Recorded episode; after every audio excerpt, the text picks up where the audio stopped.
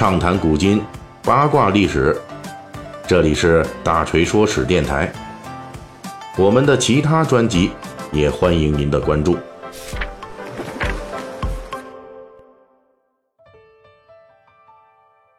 各位同学，大家好啊！今天是咱们新年放假的第一天，从今天开始，我们就算正式享受到了二零一九年元旦的法定休息日了。如今的咱们啊，每到公历的这种年终岁尾，很多人都会参加迎接新年的活动，比如说新年倒计时之类的。各路媒体和商家也纷纷加入这一支跨年的大军之中。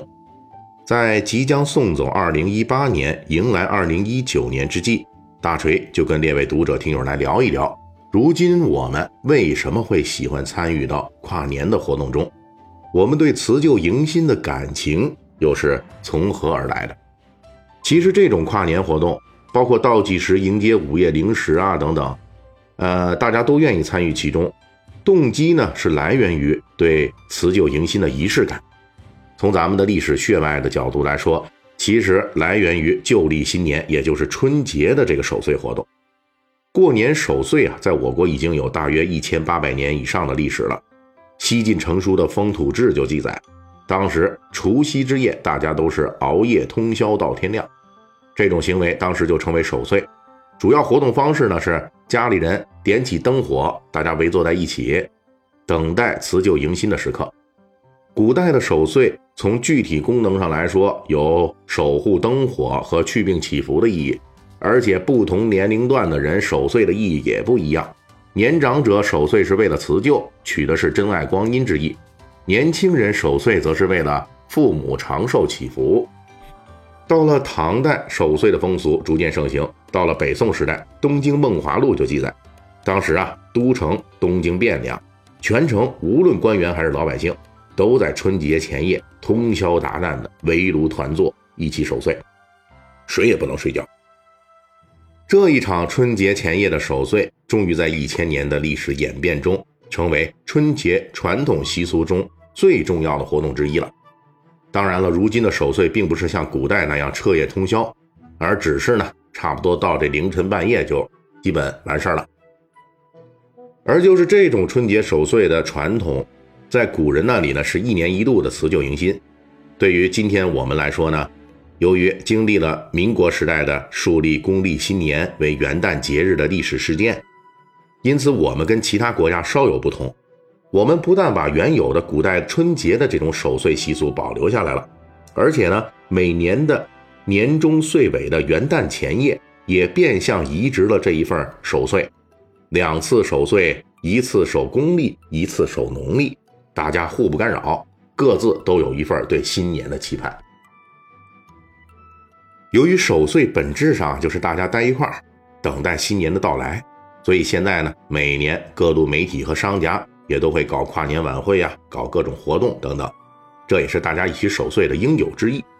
咱们总不能说就盯着这时钟啊，滴答滴答走字儿，然后彼此干瞪眼儿，对吧？其实古代的守岁活动呢，也有类似的集体娱乐项目作为消遣来打发时间，而且这类跨年游戏诞生的时间非常早，几乎就是在守岁成为春节习俗的同时，它也同步诞生了。最早的这个跨年夜游戏叫做藏钩游戏，据说呢取自当年西汉汉武大帝钩弋夫人的传说。在传说里边，汉武帝有一次路过河间国，听说当地有一个奇女子，天生手握成拳，就是握成拳头啊，还不能伸展。汉武帝听说后呢，专门召见了这个女子。果然，这女子手握成拳头，不能伸展。汉武帝好奇呀，就自己伸手去摸，这一摸不要紧，那汉武帝就要负责任了，因为那个女子呢，一直握成拳头的手掌就此张开了，手心里边还有一个玉钩。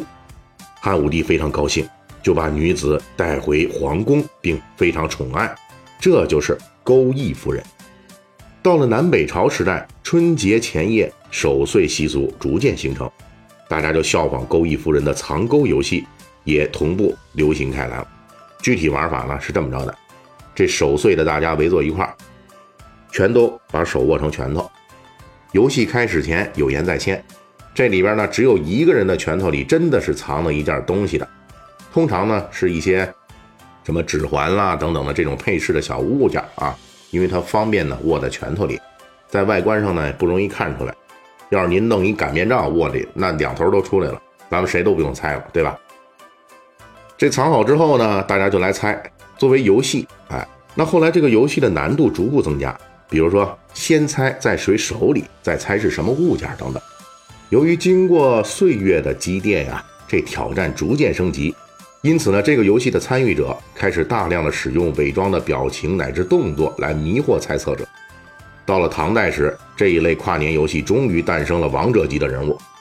按照唐代的著作《酉阳杂俎》的记载，当时荆州有一个藏钩界的大神级高手，他的实战记录呢，基本上是十有九中啊，都快成了巫术了。